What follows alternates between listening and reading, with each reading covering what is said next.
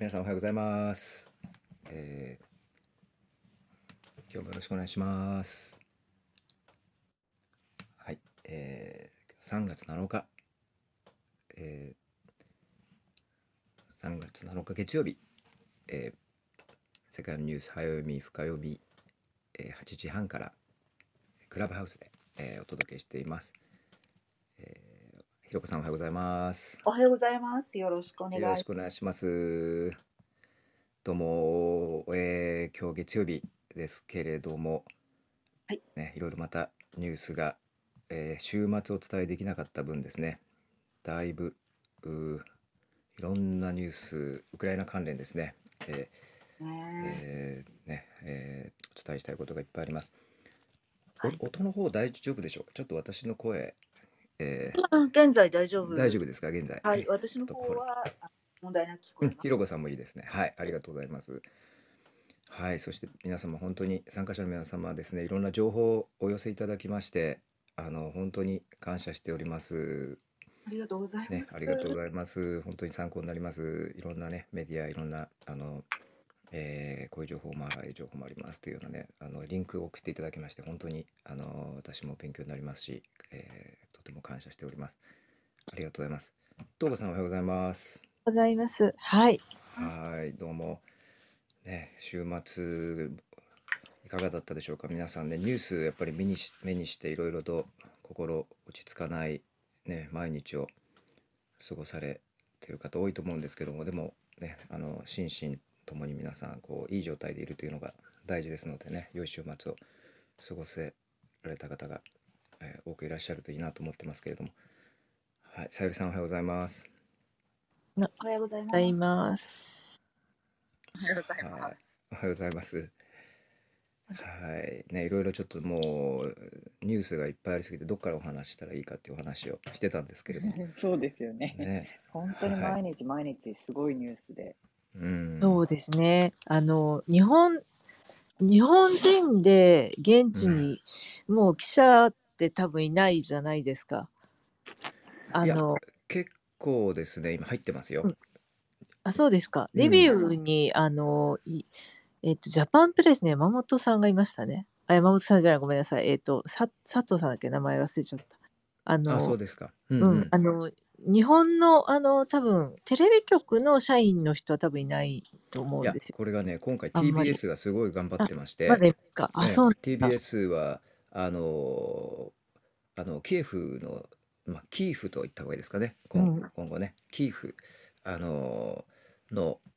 えー中にですね、まだ、えー記者がいるんですよね。あ、で、そうなんから、はい、あの報道してますし、あと金平さんとかね、私うんもご名刺があるんうんですが、あのすぐに行って、今、南部の方の町からあのうん。難民の方のリポートを主にしてますうん。けども、TBS は本当複数で頑張って、あの NHK とかは中入ってないですけれども、あの TBS はすごい頑張ってますね、今回。あ、そうだ。フリージャーナはい。リストで、あの、ジャパンプレスの佐藤さんですね。佐藤和孝さん。久そうですか。々に顔を見ましたね。やっぱり、うあ、おはようん。ございます。と思って。うん。おはようござはいい、おはようございまます、あの。復帰しました。おはようおございます。帰りなさい、よかったです。はい。なさい。よろしくお願いします。はい。はい。あ、えっと、えーあれですね。と、えーフリーのジャーナリストの方も何人か入ってるってことですね。はい。あの佐藤さんっうん。て亡くなられたあの女性の有名なあの戦場ジャーナリストの方がいますよね。か彼女のパートナーなんですよね。なのでん。私も知ってたんですけど、いや久々にあのテレビでお顔見たなと思って。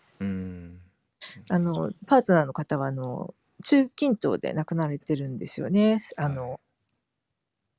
名前山本美香さんですい。ね。は。はいはい。はい。私あの昔戦場に行った女性たちっていうシリーズでインタビューやってたことがあって。うん。うん、その時あにあのお話伺っね。たりしたことがあるんですようね。ん。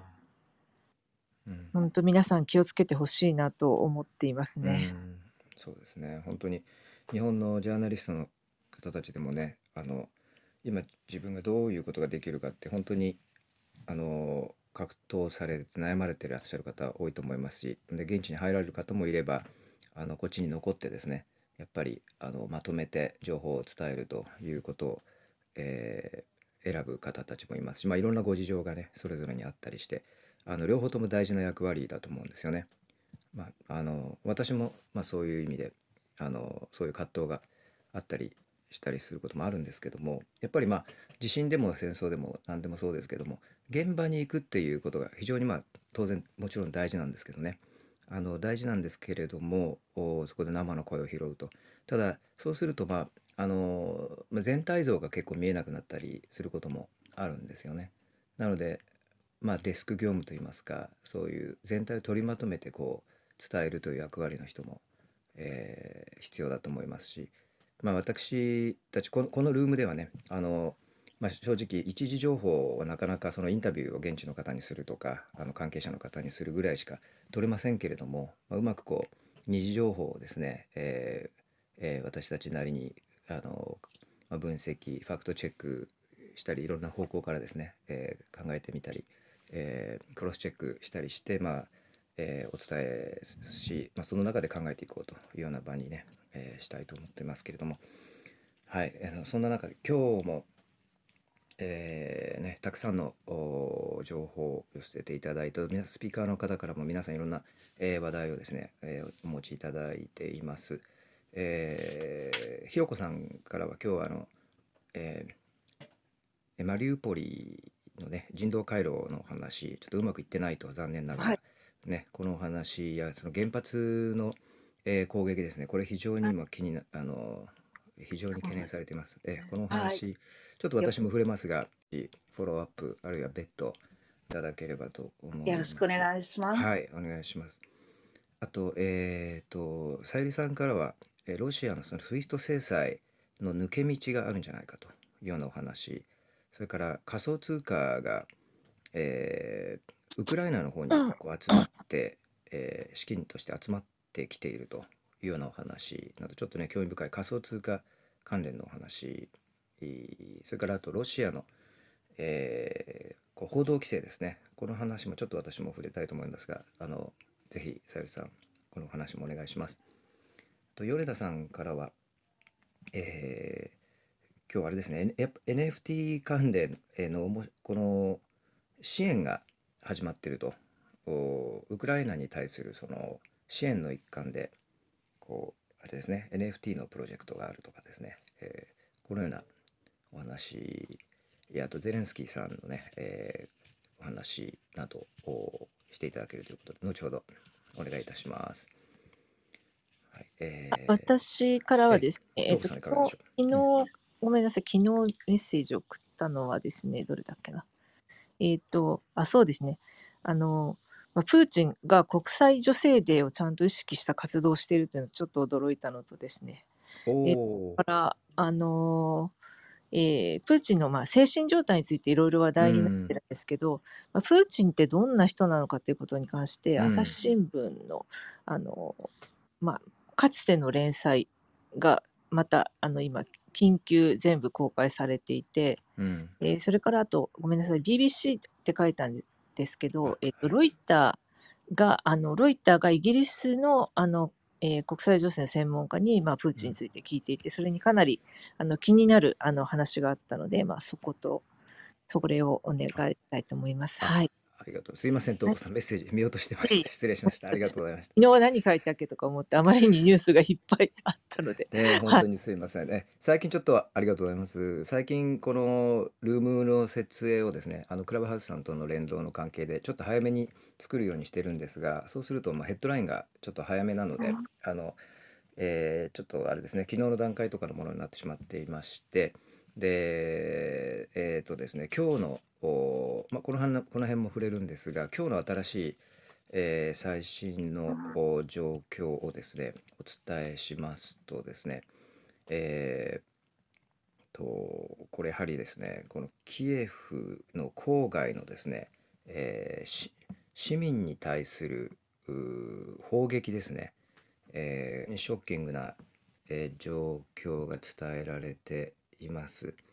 えーまあ、ロシア軍による砲撃がですねどんどんどんどん激化していまして、えーもう10日を過ぎたわけですけれどもこの侵攻が始まってですねあのまあでその外交的なその努力も続けられるとけ、えー続けて続けられているそしてその経済制裁もですね、どんどんどんどん各国参加して、えー、聞いてきているということではありますがその、えー砲撃ですねこれがどんどんどんどん激化していると全く収まる気配がないどころか激化しているというのが今の現状です。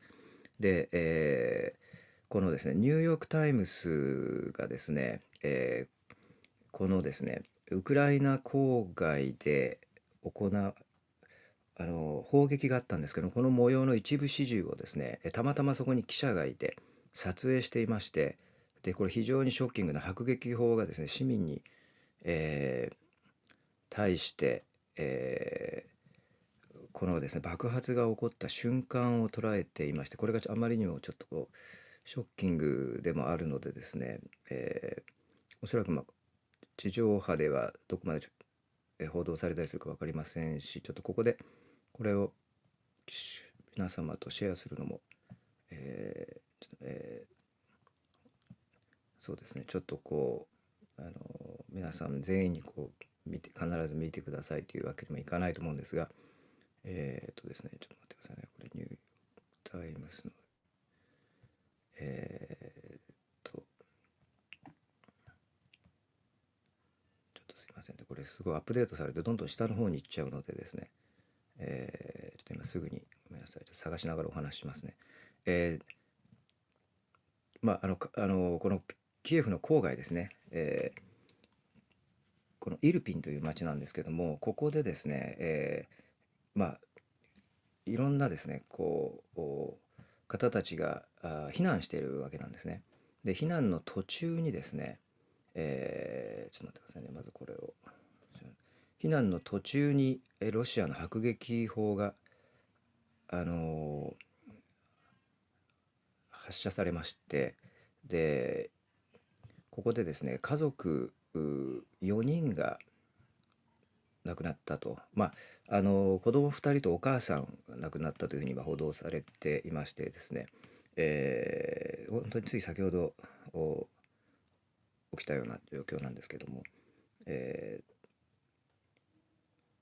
ーまあ、4人目がですねお父さんこれはあのゼゼレンスキー大統領は family of four ですね4人家族が全員亡くなったと。で非常に怒りをあらわにしてましてゼレンスキーさん発表でですねあのもう絶対にこれは忘れないし許すことはないと。We will not forgive. We will not forget. というふうにあの発表しています、えーこの避難中の、えー家族が亡くなったということですがもともとロシア軍ですねこの橋を対象にある橋があるんですけどもそこを対象にその、えー橋を破壊するような目的でこの迫撃を撃ったようですけれども実質的にはこう市民ですね、えーバーンというふうに、えー本当にこう、え市民に対してこれがあの砲撃されているような状況なんですね。え今ですねこちらのニューヨーク・タイムズのちょっと今記事が見つかりましたようやく。待ってくださいね。こちらで。これ非常にショッキングなんですけど、今、まあ、今こちらはですね、えーと、オーストラリアの ABC の記事で、まあ、このような形で、えーまあ、人々が避難、この橋の近辺で避難していたと。もともとちょっとここ、あの、ウクライナ軍がですね、ロシア軍に対して、えーそのロシアの進撃を遅くするためにわざとその橋橋の一部を破壊してたわけなんですけれども、えーまあ、このような形でその橋の近辺を通らないと彼らがウクライナ人の方たちが避難できないということでそこを通ってたわけですね。それで、えーこちらですねこれニューヨーク・タイムズの今の記事ですけれども、えーこちらですねもしあの今アクセスできる方がいらっしゃれば家族4人あの非常にショッキングな映像なのであんまり見たくない方はご覧にならないでいただきたいんですが、えーまあ手前の方がお父さんと思われる方ででお父さんはですねまだこの時には、えー脈があったということでまだその西側のメディアはですね、えーこのお父さんがお亡くなりになったというような報道はしてないし、まあ、生きていらっしゃるということを願いたいんですけれどもおウクライナ当局の発表ではですね、4人亡くなったとあの父さんお母さんそれから、えー子供2人が亡くなったということで、えー発表されています。それから下の方ですね、これあのビデオがありまして、たまたまこれニューヨーク・タイムズのですね、えーフォトジャーナリスト、えーがここでですね、えー撮影をしたんですね。で、この迫撃砲が発射される瞬間を捉えてまして、で、ここの手前に、今聞こえますかね、皆様今。で、あの、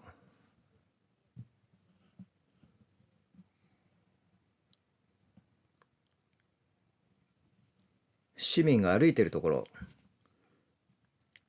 市民が歩いてるところが映っていて、その直後にこの迫撃砲が爆発してるんですね。今聞こえ、こえますでしょうか？えーあ、えっ、と、ごめんなさい。今私がこれお話しながら YouTube を、えー再生すると、私の声が聞こえてますか？今、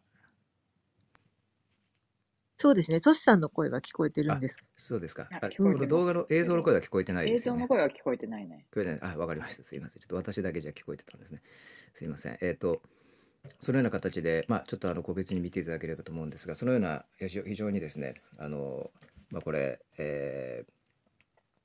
えーまだちょっとこれから日本のメディアはあの報道このこのお昼とかですね今日の夜にかけて報道されるようなことになると思いますけれども非常にこれもう生でこのようなね、えー情映像が出てきていましてまた、えー今、ね、ロシア軍がどのようなことを行っていて、えーどのような被害がね、えーウクライナの本当に何の罪もない市民あの避難している市民子どもたちに、えー及んでいるかということが非常にあの、まあ、痛切に分かるようなですね、えー今回の報道になっています。えーそれからそうですね、えーもういろんなことがあるんですが、えーそうですね、えーあとあれですね、えーまあ、人道回廊、このマリウポリというですね、えーこの東南部の町ですね、えーここもですね、非常に、えーロシア軍の攻防、攻撃が激しくなっていまして、で、えー人も、まあ、生活もなかなかもうままならないと、水も電気もですね、えーそれから衛生状態も本当に良くなくて、で、ロシア軍の攻撃によって赤ちゃんとかがあの病院に運ばれたりしてるんですが、その赤ちゃんもですね、えー結局病院で治療が、電気もなくて、治療が受けられなく、あるいは治療がうまくいかなくてですね、えー亡くなってしまったと。で、お母さんの悲痛な叫び声がですね、えー確か今日朝の NHK ニュースでもあの流れていたと思います。で、あの人道回廊ですね、マリウポリでの避難避難の道、ヒューマニタリアンコリドアと、ね、呼ばれてますけれども、この人道回廊、避難の道を作る試みもですね、えー残念ながらこの週末失敗に終わったと。えーつまりそのウクライナ軍によるとロシア軍がですねその時間になっても、えー砲撃を止めなかったと攻撃を停止しなかったということですね、えーただロシア軍はロシア軍でですねウクライナウクライナ軍の方が停止しなかったんだという、えーことで、まあ、お互いにとお互いにこう責任のなすりつけ合いのような形に、なって、えーおりまして、えー結果的にはその避難の人道回廊ですねこれが、えー成立しなかったということです。えーね、この辺り、え、ひろこさん人道回廊についてちょっと補足情報とかもしあればお願いします。あのマリウポルではあの人道回廊ができるということで、うん。あのバスを、えー、と3台ですか、なんかはい。用意したらしいんですね。うん。でもう運転手さんも本当、命がけで協力するということで,、で、集合場所みたいなところも作られたそうなんです。うん。と個人のあの、えー、と自家用車みたいなのも出すということで、うん。えー、と市内に4か所ぐらい集合場所ができたということうなんですん。が、うん。そこに砲撃があって結局出発ができなかったということが伝えられてますね。うん。なので、まあ、あの本当、市民の方々は、えーとですね、この人道回廊を使って、もしかしたら数万人ぐらいあの避難したいみたいな考えがあったんですが、現実にはあの出発できなかったとういうんところです。ね、非常にちょっと残念なニュースですけれども、まあ、そのような状況、えー現実として起こっているということですね。えーそれからありがとうございます。えーと第2の都市ハリコフですね。えー第2の都市ハリコフではですね、えー今核物質を扱う、えー施設ですね。これがえロケット弾の着弾を受けたというふうにウクライナ当局発表してまして、えーこれがあのーえーまあ、懸念されていると。被害は不明ですねまだ。え被害は不明ということなんですけれども、えこれあのウクライナですね、えの国内においてロシア軍すでにチェルノブイリの原発ですね、えーキエフの北側のペルチェルノブイリの原発を掌握しておりましてでそれから南部のですね、えーザポロジエという原発これも、えー掌握してますね。でまたそのそこでは、まあえーこのザポロジエ原発への攻撃による被害というのは、まあ、幸い、えー少ないと、まあ、放射能が漏れ出したりすることはないというふうに今、えー言われていますけれども、えーこのハリコフでの核物質を扱うこの施設への攻撃の詳細まだ分かっていないということです。それからあのもう一つですねゼレンスキーさん大統領の発表で、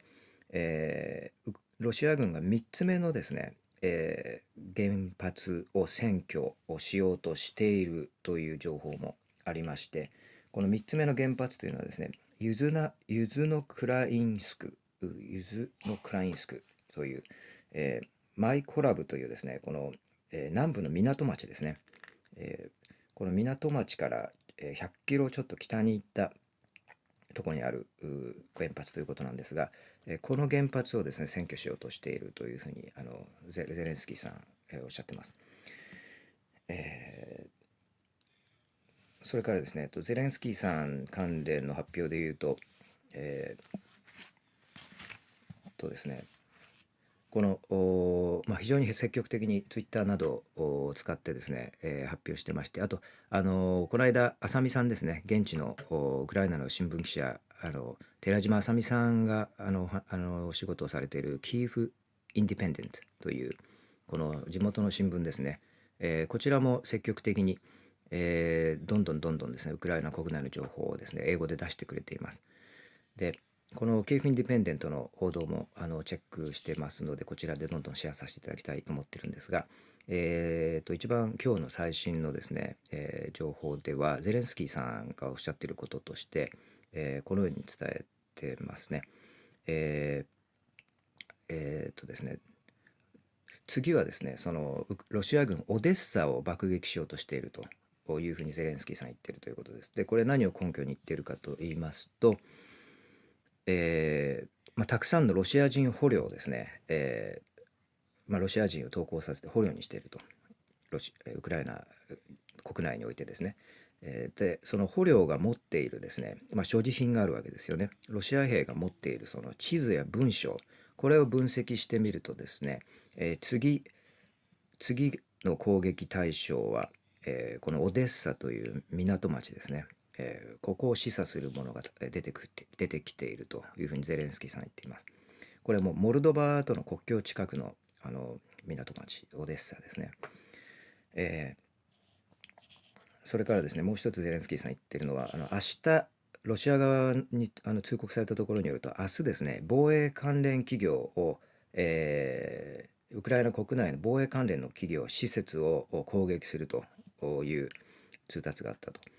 で、まあ、ゼレンスキーさんおっしゃってるのはこれはですねその市街地にあるものですので、まあ、企業とかそういうものはですね市街地なのでどんどんどんどんまた民間のですね死者、えー被害者、えーえーがですね、えー非常に増えるだろうというふうに、えー見込まれると。でもうこれは殺人だったというふうにねおっしゃってます。あのもうこれはもう It's a murder ね murder simply a murder もうこれは殺人ですと。でそれに対してさらにですねえ西側の西側諸国に対しての、まあ、批判といいますかあのもう何とかしてくださいという声も、えー同時に述べていらっしゃってですね、えー英語で言うと I don't see any world leader react to it today. Any western politician というふうにおっしゃってます。もうあの全くですねその世界のリーダーがこれにあの反応してくれるようには全く私にはこう見えておりませんと。特にその西側の政治家の方たちが何もやってくれてませんということを皮肉を込めてねおっしゃっていると。いうことです。もう本当にえーまあ、武器の提供はするとかブリンケンさんもねあの週末あのポーランドの国境からちょっとこう国内に足を踏み入れて、えーウクライナの外相とこう2人でですね、えーこうカメラの前でお話しして、えーこう連携を示すのよ示すようなね、えーシーンがありましたけれどもただその、まあ、ちょっとその言葉はかけてくれてるしかししかしそれからあの武器はね供与してくれると言っていても、まあ、武器が実際ウクライナの国内どこまで到達するか分かりませんし本当にこのゼレンスキーさんの実感としてはもうなんか声はかけてくれてるけど実際になんかしてくれてるのかというふうにねこう声を大にして言いたいというところですね。もう全くもう本当にどどんなワールドリーダーもこれに反応を示してくれていないじゃないですか。ウェスタンポリティシャン西側の政治家の皆さんって何や何を考えなんですかと助けてくださいという、ね、ゼレンスキーさんの必死の声です。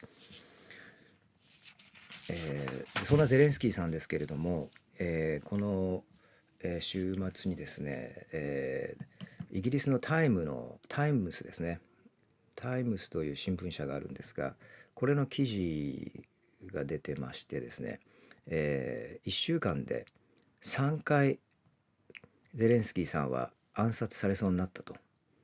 えーしかしながらですね内通者がいて、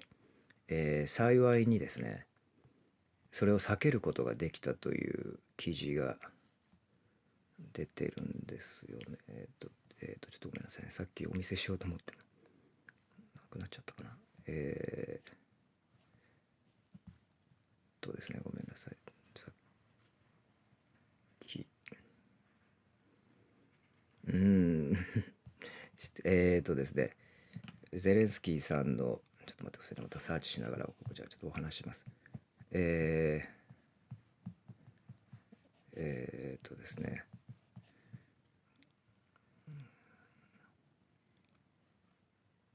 とですねちょっと待ってくださいねあこれもともとタイムス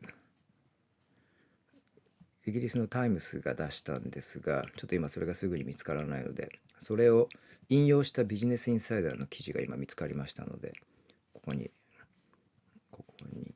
えーシェアしますね。はいまあ、つまり1週間でですね、まあ、3回のそのアサシネーションアテンプスですね、えー暗殺が企てられたと。でこれですね、えー、と2つの、えーまあ、実行者はあの、まあ、2つのグループがあったということで1つはあの、まあ、ロシアのですね、えーまあ、プーチンさんに近い、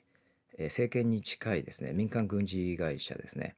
えーそれからもう一つはあのチェチェン共和国から来る暗殺部隊ですねでこの2つの部隊が、え3回にわたって3回にわたってですね、えーえーゼレンスキーさんをこう暗殺しようとしたんだけれども内通者がいたようでですねこのやっぱりこれをそのそういうような暗殺をするということ正しくないんじゃないかというようなことを考えるロシア側のですね内通者がいたようで非常に正確な情報がウクライナ側にですねもたらされていたようだと、えーそれによってその、まあ、暗殺をですねあの本当にゼレンスキーさんあのピンポイントで避けることができたというような内容ですね。はいまあ、これによってその内通者が特定されてねあのあの本当にそういう情報のシステムが、えーまたロシアによってあの壊されたりあの、まあ、実際にその今今の情報の流れが止まってしまうことは非常に恐れてしまううあのそういうことになったら残念なことですけれどもあの今こういうこういうようなね報道もされています。はいえー本当にゼレンスキーさんの本当に勇気あるね大統領この無事を祈るばかりですけれどもそのようなまあ心配な、えー報道もねされています。それからですねまああと本当にいろいろあるので、えーちょっとまあこの辺りにしたいと思いますけどもあのーねいろんなあれですねあのーあと中国がですね、えこの話題この、えー侵攻ですねロシアによる侵攻を前もって知っていたんじゃないかというニューヨーク・タイムズの記事もですね週末に出ていましてでです2月20日以降にしてくれと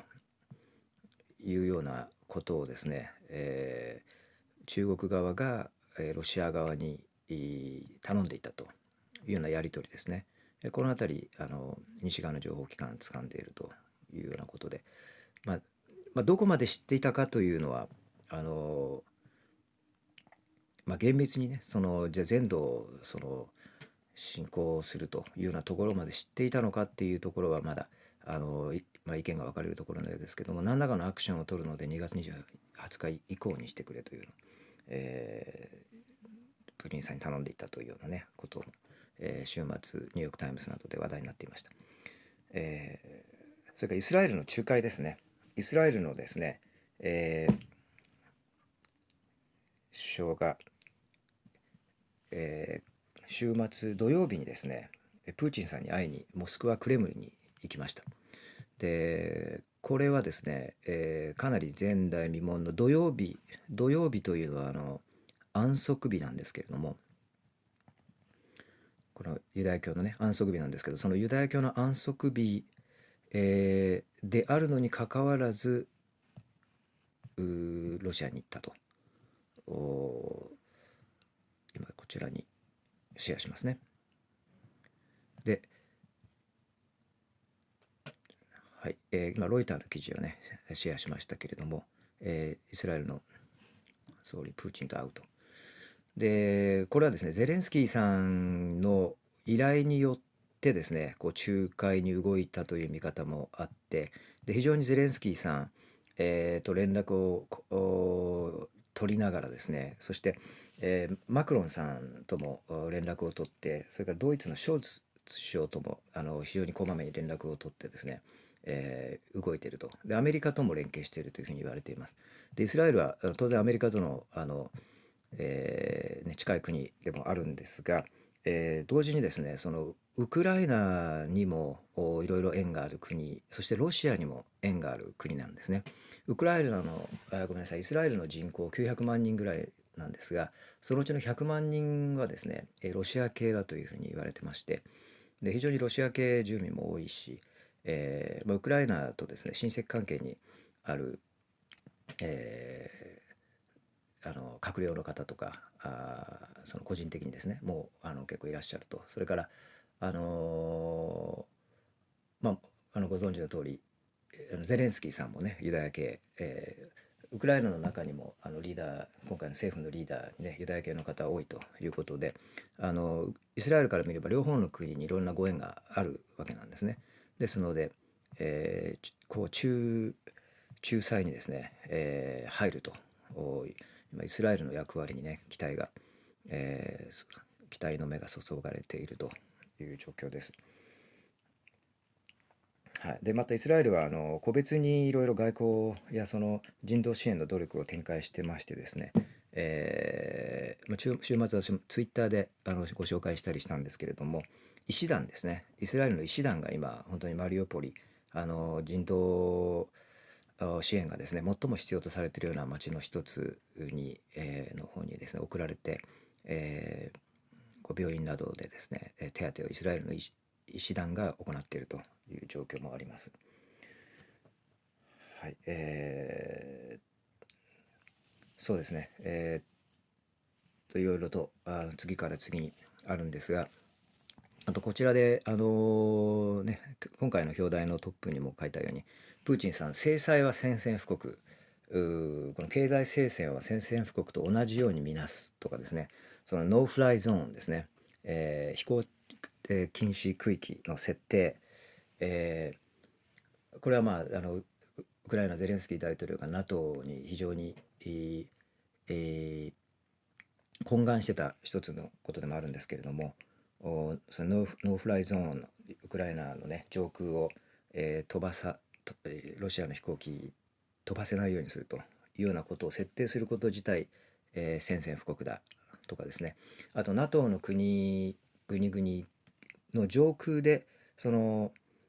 ロシアの飛行機を飛ばさせないようにすると。それも宣戦布告だというようなですね。どんどんこれ今宣戦布告これはもう宣戦布告に値するというプーチンさんの発言がですねどんどんどんどん広がっているような状況ですね。これも非常に懸念されます。はい。経済制裁その no-fly zone 飛行機を飛ばす飛ばしちゃダメですよと。上空禁止すると飛行禁止するとこれも宣戦布告に値するというふうなえどんどんこうプーチンさんのレトリックがもうどんどんとこう激しくなっているという状況ですね。そんな中アメリカのですね議員がもうこれプーチンさんこもうこう暗殺するしかないんじゃないかというような、えーまあ、直接暗殺という言葉は言ってないんですけどももうそうするしかないんじゃないかっていうのを匂わせるような発言をしたんですね。でこれも週末ですね。だいぶあのニュースになってまして、えーこれ今こちらへアメリカの NPR 記事がありますのでシェアしますね。まあ、正確に言うともう someone in Russia ロシアの誰かがもう take him out take this guy this guy out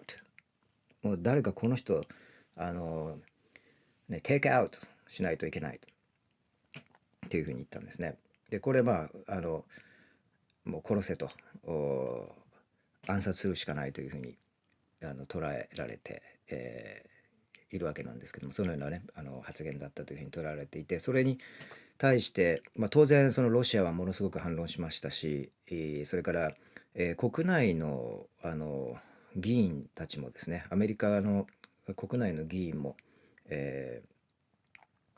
反対してですね、えー反対の声が上がってます。その発言は、ね、そのローマ帝国のそのまあそのブルータスみたいなね、えー人そういうそういう人が出てくるように煽るのかとかねなんかそういうあの国内での議論にも発展してしまってるんですが、まあ、そのようなもうプーチンさんももうその政府から除去するしかないともうそのようなね、え発言も公にアメリカから上がっているということです。はい、えーありがとうございます。とりあえず私からは、えーこの辺りにしておきます。今日のところはですね。でまた後ほど、えー補足など、えーところどころでさせていただければと思いますが、えーとりあえずじゃあえーっとさゆりさんに一度マイクをお渡ししますのでよろしくお願いします。あはい。すごいなんかこう、たくさん調べられていて、本当に。いやいやもうなんか週末ねちょっとできなかったのでルームがーっと ニュースを見ていたんじゃないかという。ちょこちょこですけどね、なんかもうツイッターとかでできるだけ、ちょっと私もあんまりツイッター今まで使ったことなかったんですけども、うん正直ね、お恥ずかしい話。でもできるだけ、あのやっぱり海外の情報の方が早いのでね、それを見て、日本に伝わってないようなことがあるかなと思ったら、あのできるだけ皆さんにシェアするようにはしています。はい、あお願いします。りがとうございます。私はですね、さっきのあの制裁の話で、まあ、SWIFT が今やられていますけれども、各国ね、SWIFT で制裁をしようということをやってますけれども、その中でもやっぱりそのロシアの中では、えー抜け道もあるんじゃないかっていうようなことを指摘されている方も結構いらっしゃって、これはあの、えー毎日新聞だったんです。あ、毎日新聞だったかな。はい。あの、に、国民民主党のあの大塚康平議員が書かれていたので、うん、ちょっとそのごはご紹介をしようかなと思うんですけれども、まあ、あの大塚さんはね、金融に詳しいですし、でその中で、まあ、今、SWIFT は、まあ、本部はね、ベルギーで、まあ、結構いろいろニュースニュースにもなってますから、あのよくわかってらっしゃるかもしれませんけれども、現在、その200カ国以上で、まあ、約1万1000の銀行があるということで、ここをこう抑えてしまえば、あの銀行間取引を抑えてしまえば制裁になるというようなお話だったんですけれども、えーまあ、これって一応そのアメリカドルが決済中心なんで、うんまあ、現在アメリカの影響力が非常に強いということなんですね。なので、その SWIFT を制裁しで、SWIFT を制裁でしたときに、あの2012年ですけれども、イランのを排除したときには、そのイランの GDP の成長率ですかね、マイナス7.4になるっていうぐらいの深刻な、まあ、景気低迷に陥ったということが。えー一方で、そのロシアの対抗策なんですけれども、えー、SWIFT にの代替システムということで、まあ、うん一つはその人民元の国際銀行間決済システムである中国の CIPS という Cross Border Interbank Payment System というものがあるんですね。で中国の人民銀行が2015年にこの CIPS っていうのを導入しまして、まあ、構築し始めたんですけれども、えーその3カ国っていうのが当時はまあ200ぐらいしかなかったんですね。うんなんですけれども、今は1288の銀行、まあ、100カ国以上の中のまあ1288機関がここ参加しているという、まあ、比較的大きなものになってきています。で、これは、えーまあ、CIPS っていうのは中国の元建てなんですけれども、元建ての決済でうん行われているということで、えー、とメッセージ伝送だけでもなくて、資金決済もできるということで、ここに実は日本も参加しています。うんで、日本が一番、その CIPS の参加国の中では日本が一番多くて、第2位がロシアということで、で第3位が台湾になっています。ということで、うんこちらをまあ使うことももできるのではないかということが一つあります。でですね、えーロシア自体も自分の決済システムを持っていて、国際決済システムを持っていて、SPFS という、えー System for Transfer of Financial Messages という、あの中国よりも1年早く、2014年に稼働をしています。うんうんで、こちらの方は、えー加盟国っていうのが、まあ、約500。で、海外から、まあ、SFPS、SPFS うん。に接続している銀行っていうのは非常に今まだ少なくてですね、2020年末の時点で23なんですけれども、そこにドイツもスイスも入っていますとうん。いうことと、あともう一つは、その中国のその中国とロシアっていうのは、この CIPS と SPFS というそのそれぞれの決済システムの連携で合意しているとはい。いうことがありますね。で、この今回、まあ、その SF、あの SWIFT が、まあ、結構話題になってますけれども、こうやっていろんな国がですね、実は独自のその国際けあの通貨決済システムを作り始めていまして、うん。欧州でも、ヨーロッパでも国際決済システム構築を模索するっていうような動きもあってですね、うん。2019年にドイツ、フランス、イギリスが中心になって、INSTEX というものが作作られた。まあ、これもある種の国家国際決済システムなんですね。で、まだうんこれはそこまであの加盟国がなくてですね、21年の7月段階では10月10カ国しか、まあ、イギリスとかあのフランス、ドイツですけれども、しかないんですけれども、なんかこう、こうやってこうどんどん新しい、まあ、SWIFT から以外のものっていうのを作ろうとしている動きがあるなっていうのがあります。なので、えーこの、まあ、あとはデジタル人民元とかね、そういうデジタルの、後でちょっとお話しますけれども、あの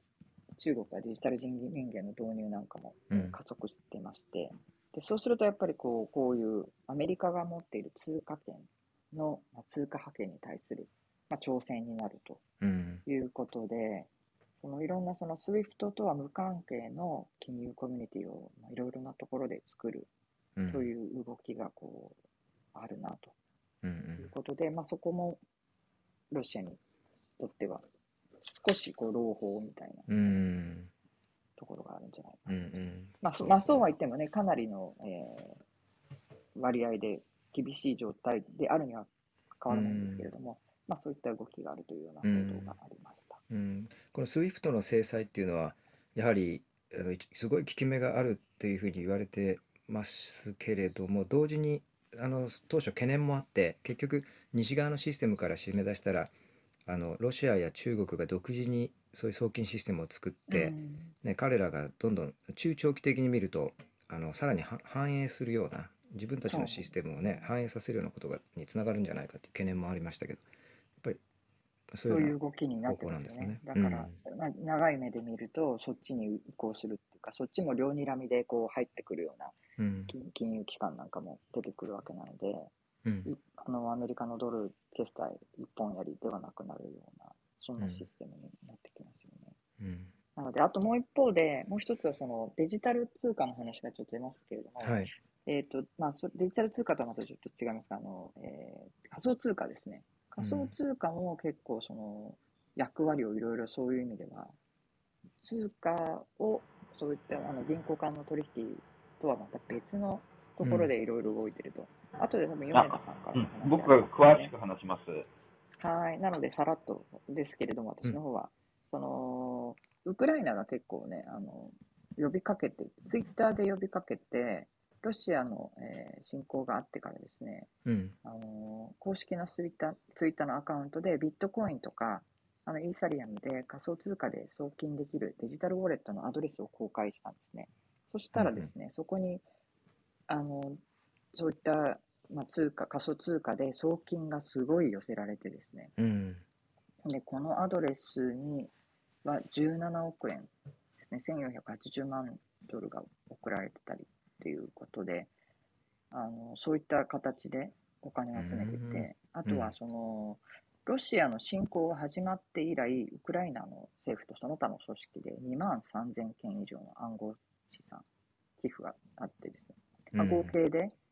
2万2000、あ、ごめんなさい、2200万ドル、つまり約25億3300万円もの資金を集めたということで、25まあそううん。そういったところで、まあ、武器を買ったりとかですね、うん。あのまあ、資金支援というものも行われているとういうんようなお話があります。あうんとは、まあ、あの、あ後でね、米田さん、詳しくお話しいただきたいなと思います。はい。ありがとうございます。それからもう一個、ちょっと週末だったんですけど、そうですね、あメディアの話とね、うん。トシさんともうんうん。できたらいいねという話はしてましたけれども、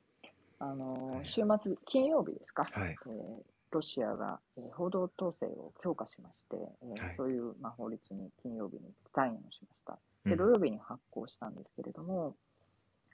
これによると、その偽情報ですね、を流す、うん。偽情報というふうに認定されたものに関してはですね、それを流したものは15年の禁錮刑っていうことが課せられる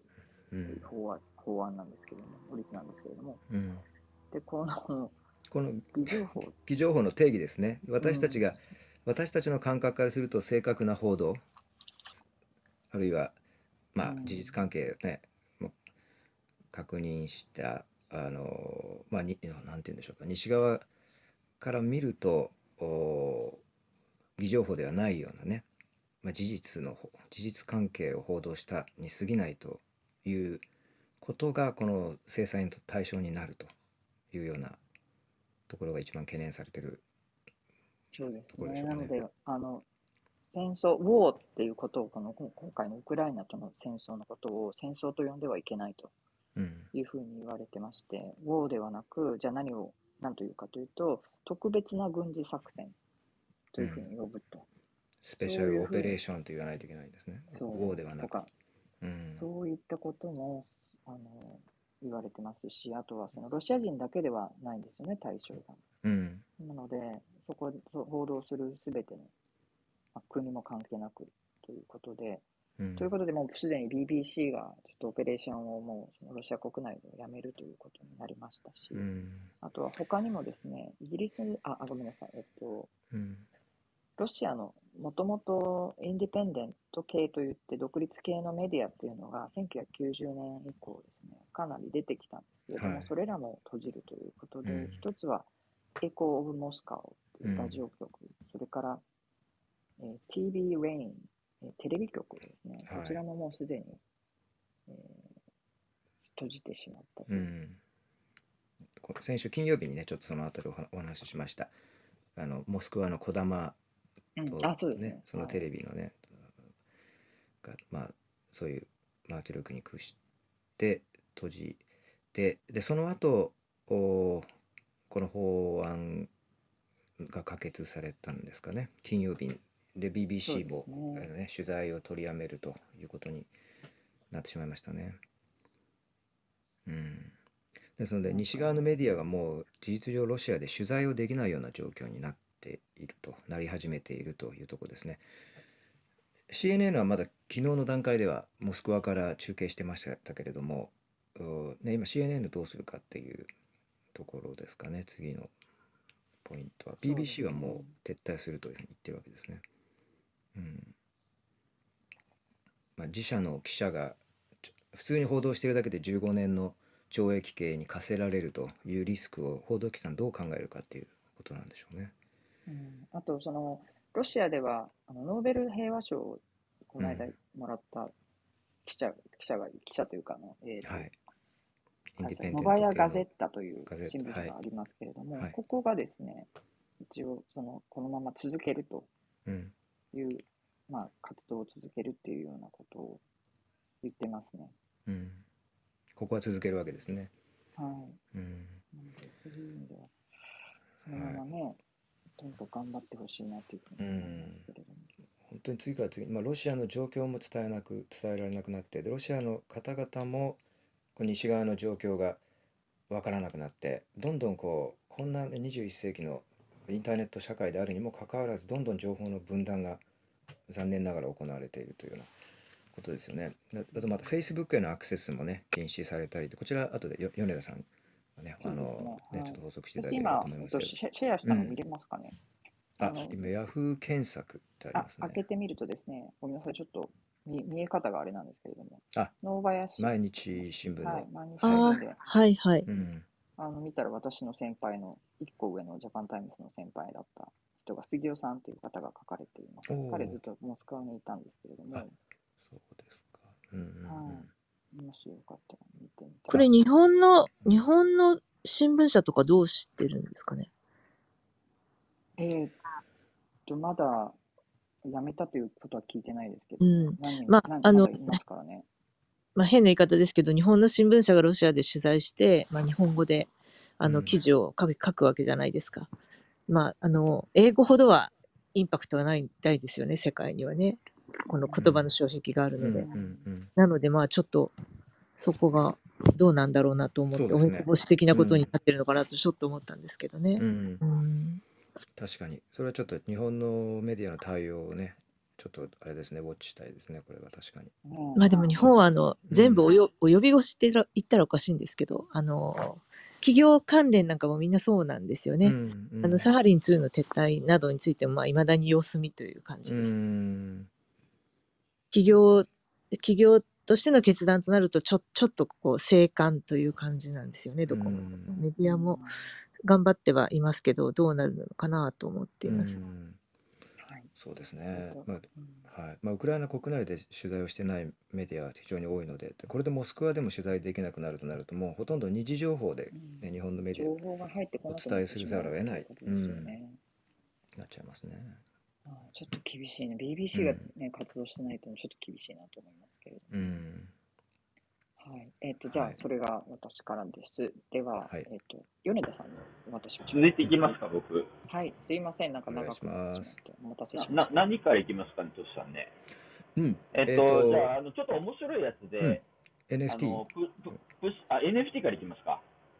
あいいですよ。お話しやすい順番で田さん。じゃあ、あのプッシーライオットっていう、バンドがあるんですけど、うんバンド。うんうん。ええ。ウクライナ防衛の目的のために NFT で支援と、うん。えー、8, 8億円近く調達してます。おバンドが NFT でウクライナを支援という面白いですね。はい。うん。あのプッシーライオットって知ってる人いるかな？あのフェミニストのパンクバンドなんですよ。うーん。で、ロシアのね、活動家でもあるんですよね、彼ら、うん彼女らは。うんあでロシア人の？そう、ロシア人のバンドなんですよ。バンドなんですか？うん。で、結構世界的に有名です。うーん。ウシライオットがですね、えーウクライナ DAO っていうのを企画して、うんえーデジタル画像の共有持ち分を購入しようと、数千人のユーザーが応募してます。えーこの調、えー資金調達が始まる数日前は、あのご存知のように、ウクライナ政府がツイッターで、えー暗号通貨の寄付受け入れを発表してますね。で、副首相はオンラインでの寄付を呼びかける一方で、うん暗号通貨の取引所に対してロシア人ユーザーの利用を制限しています。うん制限するように求めてます。うんで、えっと、この購入者はですね、NFT でその所有権をまあ証明できる。まあ当たり前ですけど。うんで、ウクライナの青色と黄色の国旗のデジタル版が対象資産となるなるそうです。で、申し込み者は、えー商品の共有持ち分を取得できて、うんえー寄付額は、えーイーサで言うとね、えっ、と、3円から1、えっ、と、0.0001イーサ、3円から44イーサ、えー1500万円まで幅広く募ってるらしいです。うん。で、72時間以内に30あ3200件以上の寄付があって、えー販売終了時の2日時点で合計2258イーサが集まった。うん。で、これが、えーウクライナ軍を支援するキャンペーン、カムバックアライブ、生きて帰、生きて戻るですね、うん。に支払われるうん。という、えっと、ことをやってますね。あのーむ80年代ぐらいまではこういうロックバンドがですね、こういう、うんあの国際的な危機にいろいろね、ライブエイドとかいろいろやってたけど、最近のなんかミュージシャンってあんまやらないんで、うん何やってんだろうなと思ってたんですけど、うんやっぱこういうトシライオットみたいな人が出てきましたね。なるほど。はいうんそれから業界からも。うん。Facebook の動きもやりますか、はい。Facebook ブロックされたっていう気になるロシア国内のお話ですかね。そうですね、うんえっと、そうですね、ちょっと待ってくださいね。えっと、まあ CNN なんですが、うんえーロシアが Facebook へのアクセスをブロックすると発表してます。うん。で、えー2022年3月、ロシア連邦内において Facebook のネットワーク、まあ、メタプラットフォームが主要ですけどね、へのアクセスをブロックする判断を下したと。うん。えーこれを受けてメタは世界規模の問題を統括する、まあ、メタで世界規模のと問題を統括するニック・クレッグが、えーメタ社があらゆる方法でサービスの復旧に取り組んでいると明らかにしてます。うん。えーそして、えー数百万人の一般のロシア人は間もなく信頼できる情報から遮断されるだろうとの見方を示しています。うん。それから続いて、えっと、ボックスっていう、あの、えっと、ジャーナリズムを、はい。ジャーナリジャーナリズムメディアがあるんですけど、うんこれ英語しかないんで、僕がちょっと紹介しますが、えー今日ですね、War in the Time of Crypto っていう記事が出ています。えーっと、内容はですね、えー一部のウクライナ人が、まあ、前も言いましたけど、一部のウクライナ人が、えーっと国外に脱出されるする際に暗号資産を持ち出し、うんえー貨幣に、えー返還することを望んでいると。で、ウクライナ経済が崩壊していて、えー富を高える方法としてクリプトに注目している人が多いと。うんえーウクライナの中央銀行はすでに電子現金輸送を停止、ウクライナ国民が外貨を引き出すのを阻止していると。うんいうことです。で、ウクライナの暗号プラットフォーム、クーナの取引は、えー先週の金曜日に、えー2021年5月以来の最高値を記録していますね。うんで、ウクライナはここ数年ですね、えっと、暗号資産産業を推進してまして、はい。えーブロックチェーン調査会社によるとですね、えーうんウクライナは現在、えークリプトの普及率で世界4位だそうです。うん。そうなんですねうん。世界4位。うんはい。で、えっと、紛争がの中ですね、ウクライナの支持者は、えーえークリプトをそのウクライナにの人たちに送り込んでいると。うん。えーソーシャルメディアとかテレグラムなどのプラットフォームを使って、えー、暗号セクターのリーダーを含む人々が暗号ウォレットのアドレスを共有して寄付を募ったりもしています。それから軍が支援する NGO は、えー、クリプトで数百万ドル集め、えー、たと報告していて、えー、それを利用し軍事機器、医療品、さらには顔認証アプリとか、えー、を購入してますね。それから、えー、っとですね、えー、副首ウクライナ副首相が、で、はい、デジタル変革担当大臣がですね、うん、えー、クリプトとかブロックチェーンのプラットフォームに対して、ロシア人ユーザーのアドレスをブロックするように呼びかけていると。うん、で、バイデン政権はですね、ロシアの暗号資産、暗号通貨資産を、えー、どうやって制裁するかについても検討中というところで、す、で、に取引所に対してはロシアから制裁を受けた特定の個人や組織が、えー、自社のプラットフォームを使用していないことを確認するように、えー、通告していると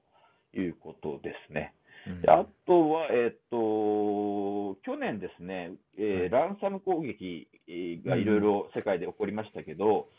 そこで稼いだお金の4分の3はロシアとつながりのあるハッカーだったんですね。うんでえー、っと去年の1月はウクライナ政府が、えー、一連のサイバー攻撃の標的となっていて、えー、ビットコインを要求するランサムウェアに、え見せかけた後、政府のコンピューターのデータを破壊する事件も発生しています。それから暗号、クリプトを支持する人々は、えっと、ビットコインの現金、それから銀行口座、えー、金、不動産などの、えー、現物資産といった、えー、ものよりも優れているというふうに、えー、ウクライナの人はちょっと考え出していて、えー、ビットコインは特定の機関の管理下にはなくて簡単に持ち運びができると。えー、それから、えー、変動が、えー、激しい暗号通貨ですけど、一部の国の、えー、紙幣や市場よりも変動が少ない場合もある。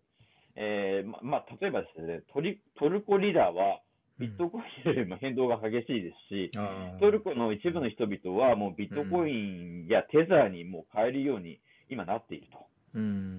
ん、で、えーと、クリプトは、えー、今や戦争の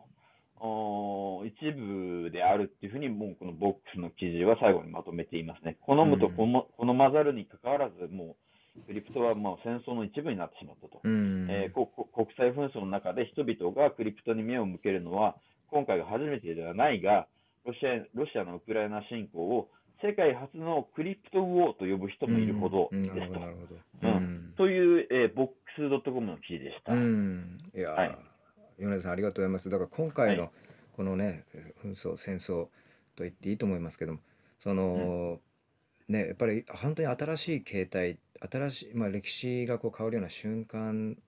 を私たち目にしているような状況でもありますけれども、同時にね新しいやっぱりそのエレメント今のようなその仮想通貨による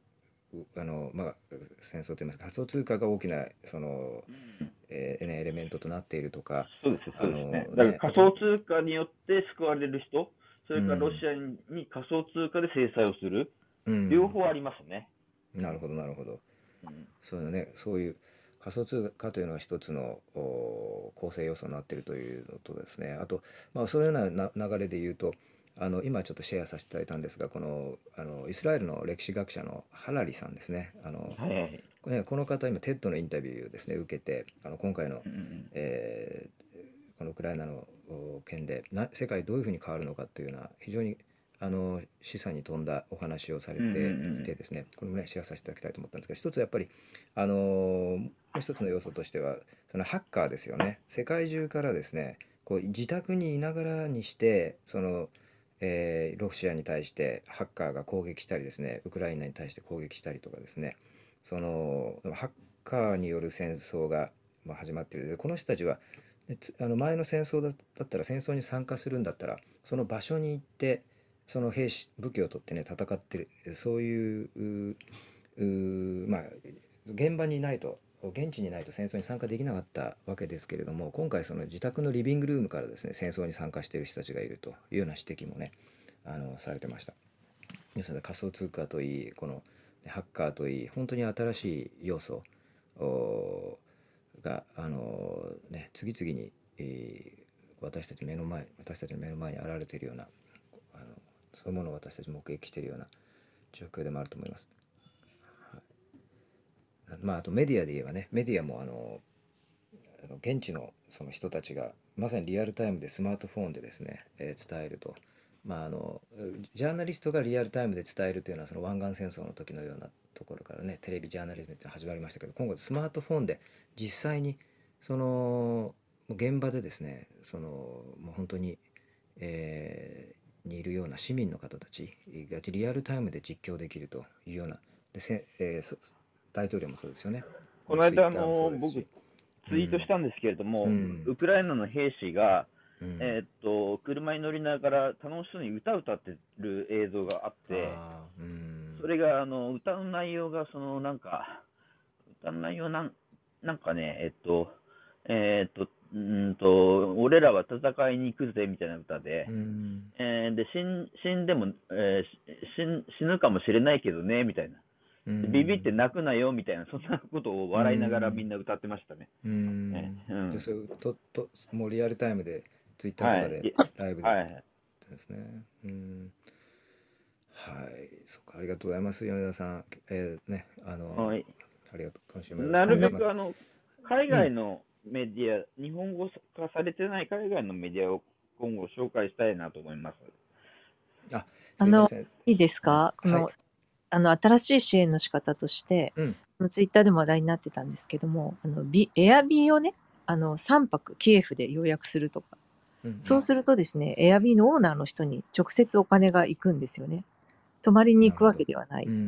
で、Airbnb は今、あの、えー、ウクライナの宿泊に関してはもう手数料取らないというふうになっていて、この動きが、あの非常に広まってるそうなんですね。うん、これももう今までになかった、あの寄付って間接支援じゃないですか。うん、で直接支援なんですよね。で、そのオーナーの方とコンタクトも取れるわけですね、エアビーを通じてですね。うん、で、結局今どこにいるのとか言って、お金はあの決済したら受け取れるというところまで全部わかるわけですね。であのそのコンタクトを取った方が、まあ、今ポーランドに逃げる途中だよとか、うん、そういうことも全部わかるとなるほどなるほど非常にテクノロジーの介在する新しい可能性だなと思います、ね、そうですよねその私たちリアルタイムでウォッチできる参加できるっていうことなんですね。うん、ありがとうございます。東子さん、あ、とひろこさん、すいません。ちょっとですね、私があのちょっと出なきゃいけなくて、あの、あのえちょっと聞き聞き戦と言いますか、あの耳だけ 残りますので、あととこさん、ひろこさん、進めていただけますでしょうか？はい、あ、さゆりさんももういないのか、もしかして。あの、さゆりさんはまた大丈夫あちょっといますけど、はい、大丈夫です。はい、はい。すいません、ちょっと一回私フェードアウト。深くはいないので、はい。はい、わかりました。はい、皆さんもお願いします。はい。とこさんいきますか？はい、わかりました。えっと、私からはですね、さっきあの、支援の輪がいろいろ広がってるっていう話も、あの、ちょっとしたかったんですけれども、あの、えっとですね、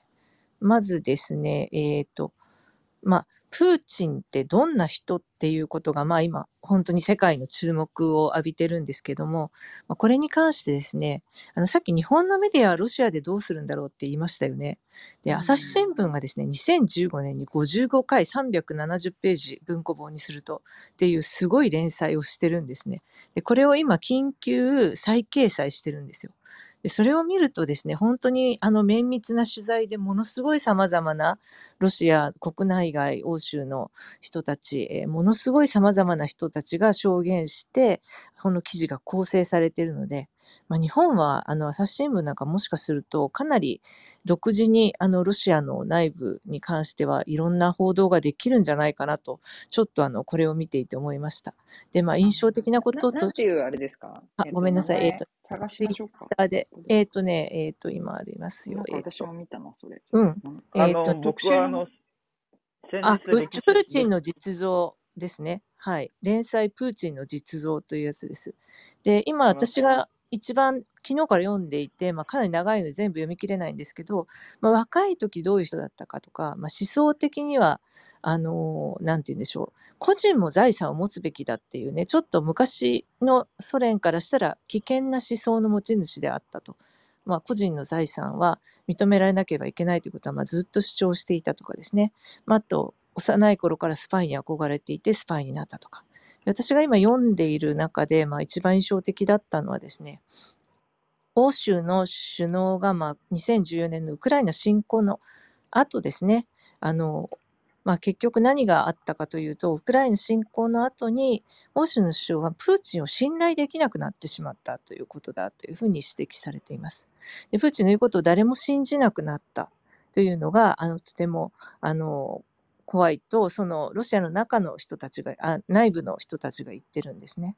で、このクリミア半島併合の2010年のわずか1ヶ月後にですね、ドイツの前首相シュレーダー、はあの非常にプーチンを買っていて仲が良かったんですけど、70歳の誕生会をプーチンの故郷サンクトペテルクトブルグで開いて、でプーチンを出迎えた瞬間のこの2人が肩を組んだ写真がですね、あのドイツのメディアに掲載されてみんなが驚いたんですね。でまあ、男の友情というふうにまあ評されていますけれども、まあ、このようにあのドイツのあのシュレーダーさんはすごくプーチンと仲が良かったし、まあ、その若い頃のプーチンに会った人はですね、みんな非常に魅力的な人であるというふうに言っています。で、日本でこの登場するのはやっぱり柔道の山下さんですね。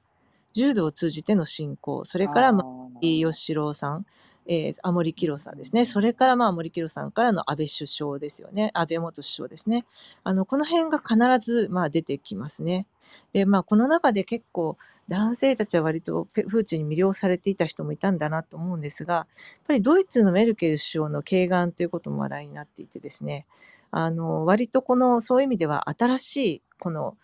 なんて言うんでしょうね、ロシアの新しい、えー、風を吹かせるプーチンにこう期待されていたところもあるんですけれども、まあ、メルケルがですね、2014年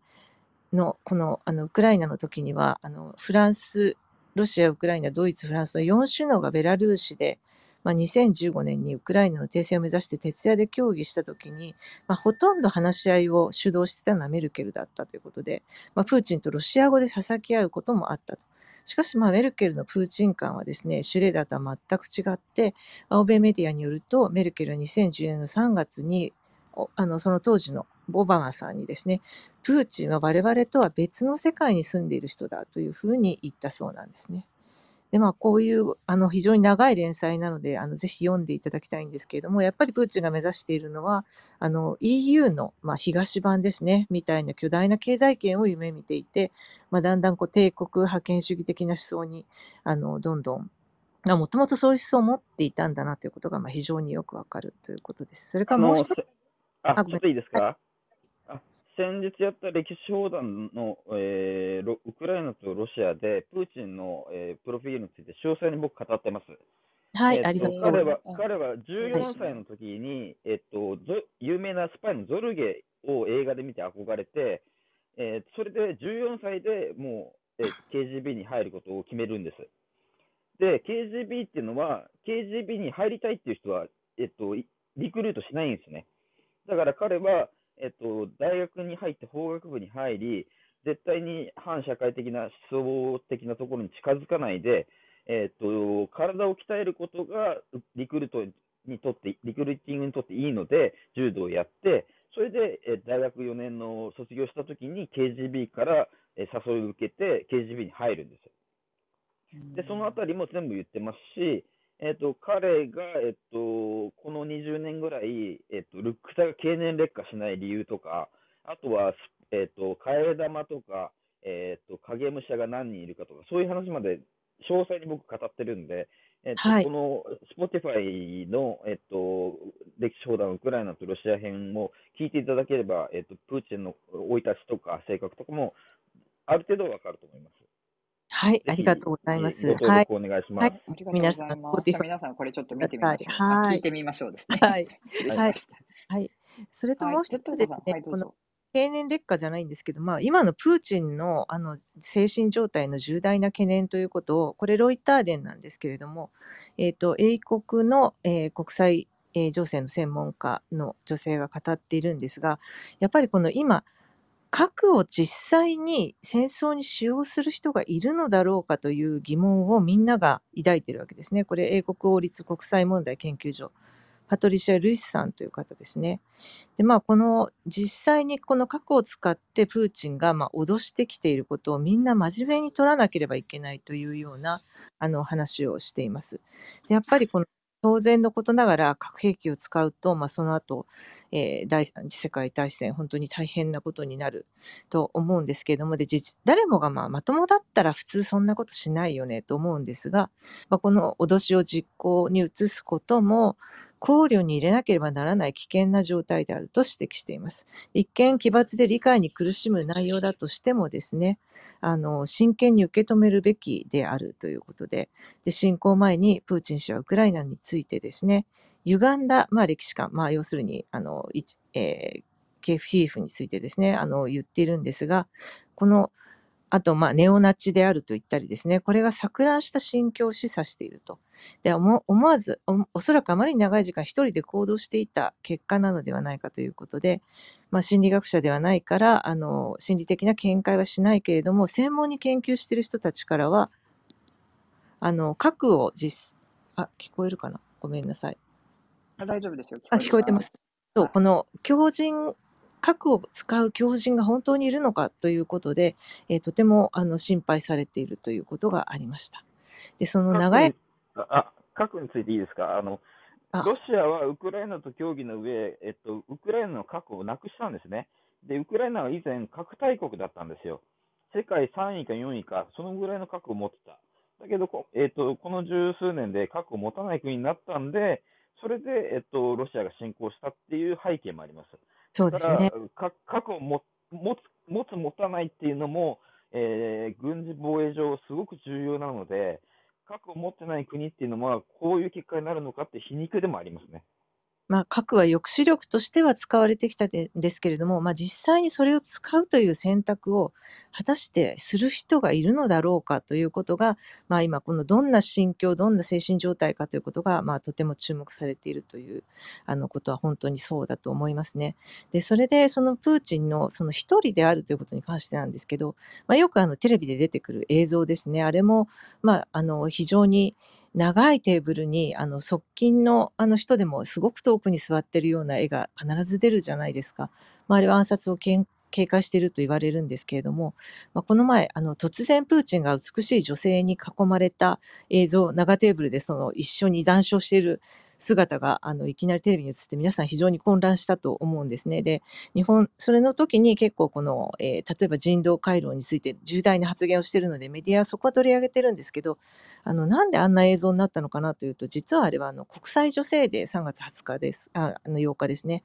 このあの一環だったんで、それでまあ、あの、えー、各航空会社の CA の女性たちを呼んで、まあ、懇談したという図になってるんですよね。で、このことに関しては、あの、実はちゃんとプーチンは国際女性デーに関しては毎年あの、そういう女性との懇談のような映像を必ず出しているんですよね。だからまあ、新しい映像ではあるんですけれども、まあ、この、なんて言うんでしょう、非常に、あの、女性たちの職業的な笑顔を作ることが、あの、非常に得意であるはずの女性たちがみんな引きつった顔をしている、この場が非常に緊張したところだなというのがとてもよくわかるような映像で、まあ、逆に見ていて、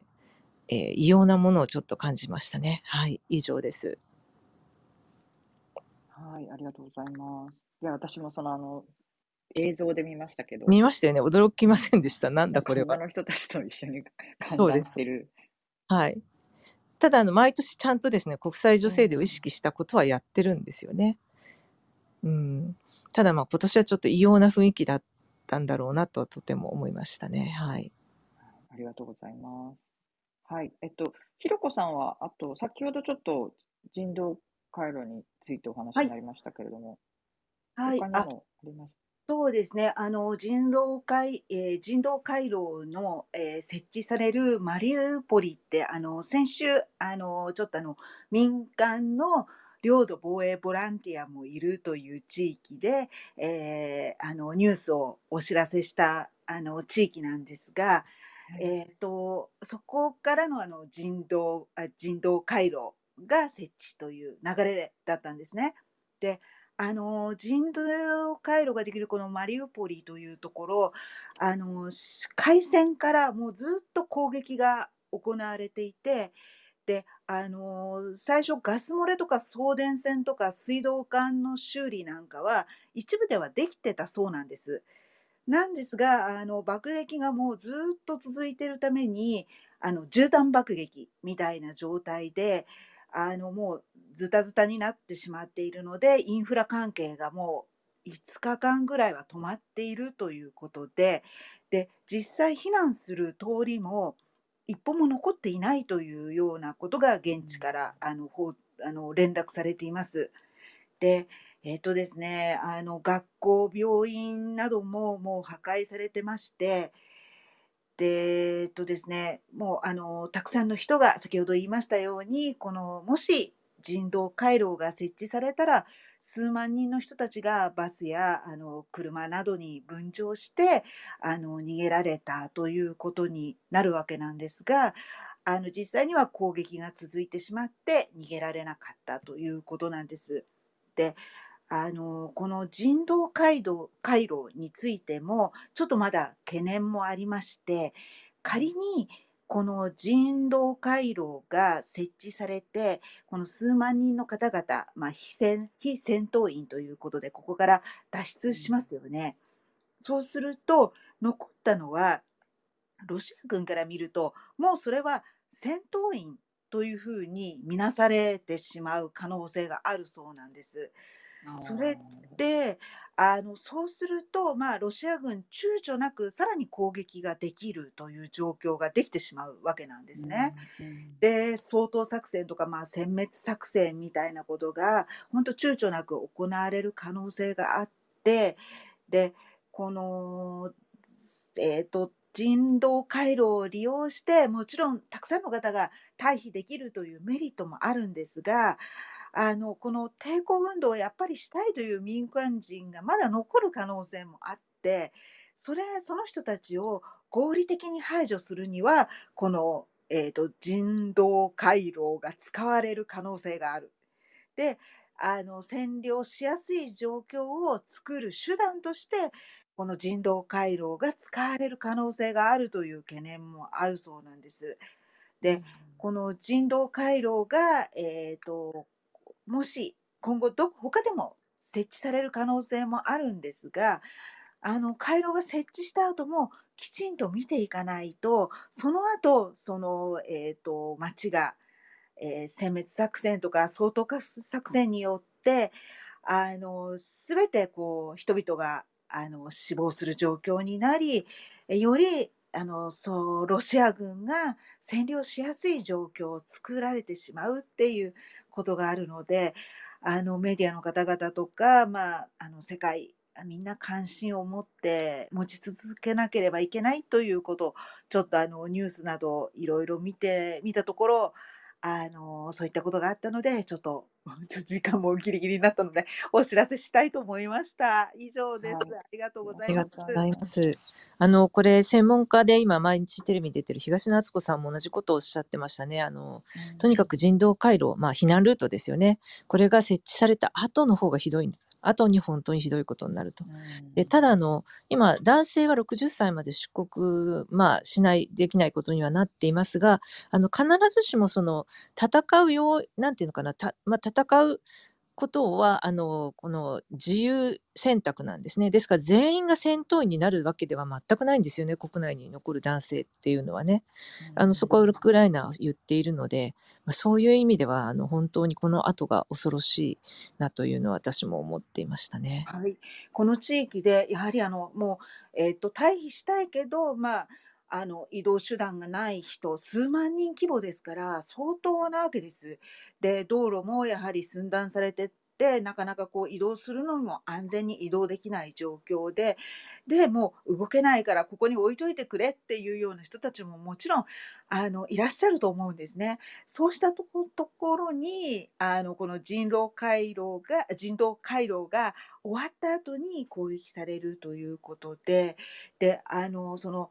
えーと、国外脱出しない男性たちはあの武器を持たなくても例えば土のを積んだりとかあの砲撃を受けて瓦礫になった建物を撤去してであのそこからあの埋もれた人たちを救出するなどあの人力でやらなきゃいけないことがまだたくさんその場所にはあるので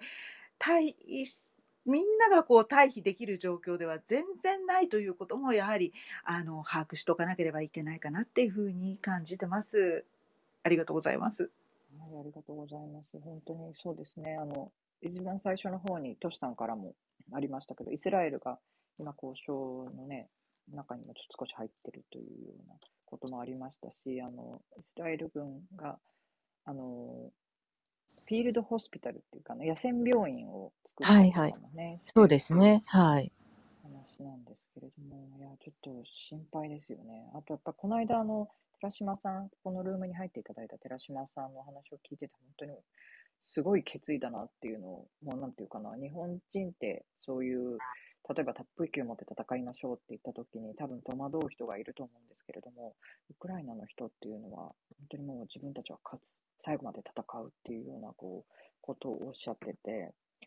そこはもう本当にずっと戦闘状態だったところとの。やっぱりもうね、2014年からの歴史がありますよね。もう、なんて言うんでしょう。私はあの、もう少し、なんていうのかな、親戚のいる人もいるし、ロシアに対しての感情っていうのは、あの、なんていうのかな、まあ、もう少し緩やかなものなのかと思っていたんだけども、もうすでに遅いんだっていうことが本当によくわかりましたね。ねお話聞いてて分かりました。だから戦争って本当起きてしまったら取り返しがつかないんですよね。そうですね。あの、先ほどトシさんが、あの、原発で新しいところを占拠するというニュースがあったんですが、えっと、残り時間も少ないので、じはい。明日とかにしましょうか。あの、ちょっとはい。えっと、原発のあの状況、安保理で今、東西であのウクライナ側とえー、ロシア側が応酬になってんですね、どっちのせいだみたいなことで、あの、はい、すごい言い合いになってるんですが、ちょっとあの状況を整理すると、いろんな部分が見えてきたので、ちょっとそのお話をしたかったんですが、ちょっと時間が今日厳しいかなっていう状況に、ね、結構すでにもう、実はこれ9時半まで なんですけど、ね、だいぶ、あの、はい、はい。なので、はい、ぜひ明日でも、はい、よろしくお願いします。はい。はい。では皆さん、今日も長い間お付き合いくださいましてありがとうございました。ね、ありがとうございました。はい。よろしくお願いします。皆さん、聞いてくださって皆さんも本当に失礼いたします。ありがとうございます。ここで、えー、ルーム一度はい、失礼いたします。はい、それでは。一日を。失礼いたします。